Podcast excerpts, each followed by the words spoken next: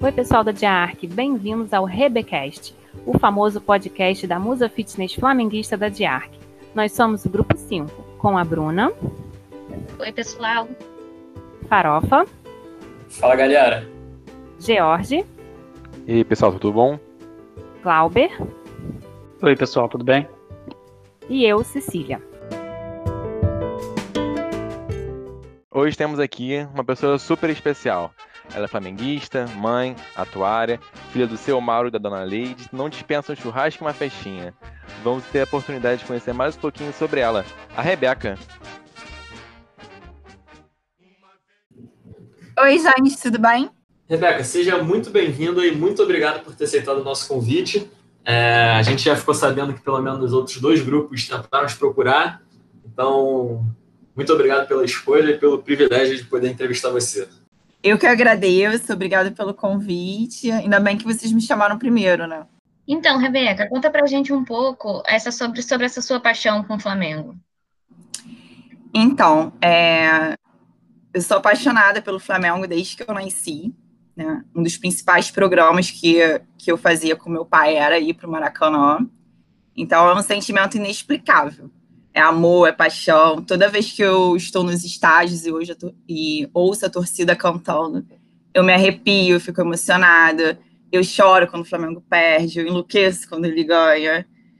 É um orgulho, assim, um sentimento que eu não tenho como explicar algo que eu, que eu gosto bastante. Hoje eu tenho um pouco mais de controle emocional em relação a isso. Eu já fui mais fanática, digamos assim. Mas é, ser Flamengo é algo inexplicável. Ainda mais agora, nesse momento, né? É, e me conta também, de quantas vezes mais ou menos você acha que já foi no Maracanã? Olha, é uma pergunta bem difícil. Só no ano passado eu acho que eu fui umas 30 vezes. Ano passado eu fui em todos os jogos no Maracanã, exceto um. Então, é bem complicado, assim, na vida. Eu não faço ideia, mas eu acho que eu já fui muitas vezes. Ih, já perdeu as contas, então. Não tem nem como prever. Maracanã, já perdi as contas. Rebeca, fala um pouquinho pra gente da sua história. Então, é, eu nasci em Jacarepaguá, morei lá até os meus 11 anos, na freguesia. 11 anos, meus pais se separaram. Meu pai foi morar em Saquarema, minha mãe foi morar fora. E aí eu fui morar em Saquarema com meu pai. Vivi lá minha adolescência praticamente toda, né? Morei em Saquarema até uns 20, mais ou menos. Uh, aí eu fui mãe aos 18 anos. É uma história que teria tudo para ser de fracasso, né? Acabou virando um, um case de sucesso. O pai da minha filha foi um relacionamento curto, então não tive muito contato com ele depois do nascimento dela. E desde então, é, acabou que minha filha virou uma grande motivação para mim, né, de me dar forças para estudar, para trabalhar, para correr atrás dos meus objetivos, dos meus sonhos. E nisso a gente foi conquistando muitas coisas juntas. Aí eu fui para o Rio, vim morar no Rio com uns 20, onde eu fui fazer faculdade, trabalhar, fui trabalhar na Nike. Trabalhei na Nike durante 5, 6 anos na parte de marketing, merchandising, nada a ver com a atuário. Trabalhei lá, foi lá que eu conheci o Cristiano Ronaldo. Mentira, gente, só conheci o Cristiano Ronaldo por nome. Mas foi lá que minha segunda paixão depois do Flamengo é o Cristiano Ronaldo, se, se as pessoas não sabem. E uh, Nisso eu trabalhei lá durante cinco anos, foi uma época muito boa também, muito intensa, porque eu trabalhava bastante, trabalhava mais de 10, 11 horas por dia e fazia faculdade, tinha filho pequeno. Então foi uma luta grande, mas estamos aí, cheios de conquistas. E como que você chegou nesse mundo atuarial? Então, o meu pai é formado em matemática e física, e eu sempre tive vontade de fazer uma faculdade de exatas. Só que eu achava que se eu fizesse matemática na época, eu ia ganhar mal igual meu pai, que ele trabalha pra caramba, coitado. Ele é professor do estado e ganha uma merreca. E eu fui, fui procurando no Google mesmo. Pesquisei algumas profissões que tinham a ver com, com exata, com matemática, que poderia me proporcionar uma oportunidade de carreira um pouco mais agressiva, um pouco melhor, assim, mas não. Basicamente buscando na internet. Quando eu entrei na faculdade, eu não sabia nem. Eu acho que eu fiquei sem saber o que era atuária, mais ou menos até o terceiro ou quarto período. Não fazia ideia do que eu estava fazendo. Aí eu fui descobrindo aos poucos. E a gente descobre quando começa a estagiar, né? Exatamente, porque na teoria é tudo muito complexo, uma loucura. E aí, quando que você veio para o mercado? E aí, quando eu estava no meu último ano de faculdade, basicamente, eu tive que atrasar um ano na minha faculdade. Eu tinha que fazer um estágio, né? Eu tava lá na Nike e lá na Nike eu tava bem, sabe? Assim, eu tinha já chegado num cargo bom, eu tava com um salário legal e eu tive que trocar esse salário para poder fazer um estágio. E aí eu fazer um estágio no IRB. Isso, até por uma estratégia para poder é, me colocar no mercado de trabalho, eu tive que atrasar minha faculdade. Então, eu deixei para o último período só minha monografia para poder conseguir ficar mais tempo no estágio na época, o IRB era um órgão público, não tinha chance de ser efetivado. E eu fiquei um ano e meio lá no IRB. Depois eu trabalhei alguns meses num broker de resseguro e em seguida eu entrei na Sul América, que eu estou até hoje. E Rebeca, muita gente aqui na Sul América não sabe que você já trabalhou na área de riscos, né? Conta um pouquinho pra gente como foi essa experiência. Então, eu trabalhei na área de risco durante cinco anos. Né? A área de risco foi uh, uma escola para mim. Né? Eu entrei muito crua na área, era analista júnior, tinha acabado de entrar assim, no mercado. Tinha feito estágio antes, mas era na área de reservas e trabalhei no broker de resseguro com a parte de precificação. Então, eu não sabia nada de, de riscos, nem de modelagem. Então, foi uma, foi uma experiência muito bacana é onde eu aprendi muito. Eu sou muito grata, assim, a minha passagem por essa, pela área, né? Pela, pela de ARC, principalmente pela área de risco. E fiz grandes amigos, fizemos o Dream Team, fiz outros amigos também sem ser Dream Team, como Georgia, o Causa, que se ele escutar esse podcast eu não citar, ele vai ficar chateado de citar o Team, não citar ele, que ele tem ciúmes.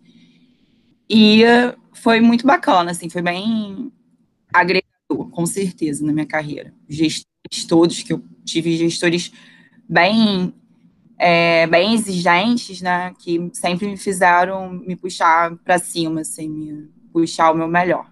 E como é a sua relação com a Lara? Dizem que você é super dura com ela, é verdade? A minha relação com a Lara é uma relação muito de companheirismo, assim, eu tento sempre ser bem parceira com ela. Já fui muito linhadura com ela em relação aos estudos, Hoje não sou tanto, hoje eu tento ser mais justa. A gente, como mãe, a gente aprende várias técnicas de negociação. Então, hoje eu tento negociar mais algumas coisas. A gente acaba fracassando, a gente acaba exigindo, tendo uma, uma querendo uma coisa e a gente não alcança aquilo, né? Prospecta aquilo no nosso filho e se frustra, enfim. Então, eu já. Hoje em dia eu sou um pouco menos linha dura nesse sentido, porque, coitada, a Laura já sofreu muito na minha mão em relação a isso. E, uh, mas a gente tem uma relação assim muito, muito bacana. Rebeca, é, como é que está sendo esse período de quarentena para você? A gente ficou sabendo que você entrou numa vibe fitness, é, de crossfit e tudo mais. Então, conta um pouco para gente. Então, esse período de quarentena para mim, é, eu tive alguns altos e baixos. Eu sou uma pessoa que eu sou, sempre fui muito ativa, né? Como citei anteriormente, ah, eu ir para o Maracanã, Sou uma pessoa que eu gosto de sair, de ir pra festa, amo praia, amo viajar. O foco na vida é viajar, minha prioridade, né? Então, no início foi bem difícil, assim, eu me ver trancada dentro de um cômodo, né? Sem ter uma percepção de quando que eu ia sair, como se eu estivesse presa sem algum motivo. Então, no início foi bem complicado, mas eu acho que eu, que eu consegui buscar até dentro de mim mesmo, assim, tipo, incentivos, motivações para tentar tentar sair, né, desse dessa tristeza que eu estava vivendo no início, né? E foi aí que eu comecei a focar no, no CrossFit. Eu comecei a. Eu aluguei algumas coisas do boxe que tem aqui na rua. Eu nunca tinha feito CrossFit antes. E comecei a fazer algumas aulas no Zoom e comecei a ficar bem focada. E foi até legal, porque eu aproveitei o momento que eu não estava saindo, que eu estava em casa e consegui me dedicar mais, assim, a questão da alimentação, né, a questão de não beber, fiquei meses aí sem, sem beber. Então, isso acabou me ajudando muito, né, nessa questão do equilíbrio, assim, de dormir bem, de, de me alimentar melhor. Em relação à vida fitness, eu sempre tive, é, eu sempre fui muito ativa, né? Eu sempre tive essa vulnerabilidade, assim, com, com a vida fitness. Uma, uma hora mais intensa, outra um pouco menos. Mas eu sempre fui uma pessoa muito ativa. Quando eu morei em Saquarema, eu fiz surf durante um tempo, é, pratiquei luta durante alguns anos também, fiz dança. Então, assim, fui federada de vôlei de praia durante cinco anos. Então, sempre, sempre tive em movimento. Isso também foi um ponto que no início da quarentena eu estava surtada, porque nem sair para encontrar amigos eu podia, nem sair para ir malhar, fazer alguma atividade eu, eu podia, tipo, era muita energia para presa, né? E aí eu transformei a sala numa, num box de crossfit. E agora, inclusive, eu tô vendendo algumas coisas, tá? Se alguém se interessar em comprar aí a anilha, dumbbell, estamos aí. Ah, legal. Muito importante mesmo essa reinvenção durante a quarentena, que acontece de diferentes formas. É, mas a gente sabe que nem só de exercício se vive, né? E quem gosta de uma festa, gosta de contar os amigos, acaba sentindo muita falta. E como é que você ficou em relação a isso? Em relação a não ter um churrasco, não ter uma festa para você poder encontrar as pessoas que você gosta? Então, foi como eu disse, no início foi bem complicado. É, eu ainda sinto falta, obviamente, de um churrasco, de ir para uma festa, que são coisas que eu gosto. E estou aí nessa ansiedade para chegar a vacina e a gente poder reencontrar todo mundo. Agora, acho que aos poucos a gente vai começar a poder reencontrar as pessoas, né, sem a aglomeração. Mas festas como o Maracanã e as viagens, eu acho que ainda vou ter que aguardar um pouquinho, como todo mundo, né? Então temos que se adaptar com essa nova realidade e administrar essas faltas, né, que nós estamos no dia a dia. E Rebeca, você já está programando alguma viagem para depois da quarentena? Então, eu tenho uma lista de viagens que eu quero fazer depois da quarentena. É, eu tinha uma viagem programada, né, para maio desse ano, eu ia para Amsterdã e para Barcelona. Acabou que eu não fui por conta da pandemia. Provavelmente devo fazer essa viagem ano que vem. Mas vamos ver, né? Porque o euro tá uma fortuna. Então eu tenho algumas outras opções caso eu não consiga ir para a Europa de novo.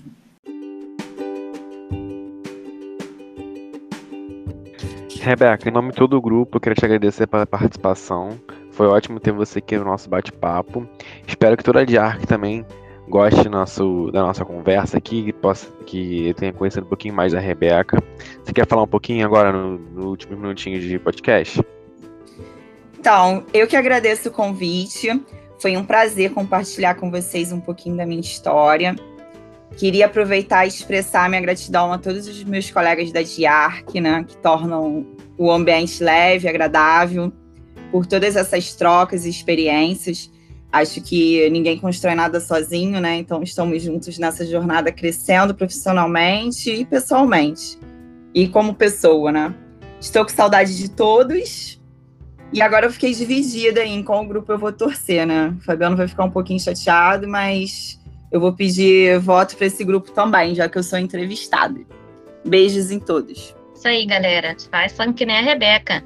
Vote no grupo 5. Dê, nosso, dê o likezinho de vocês lá pra gente tá bom? Espero que tenham gostado. Beijos e abraços virtuais em todos.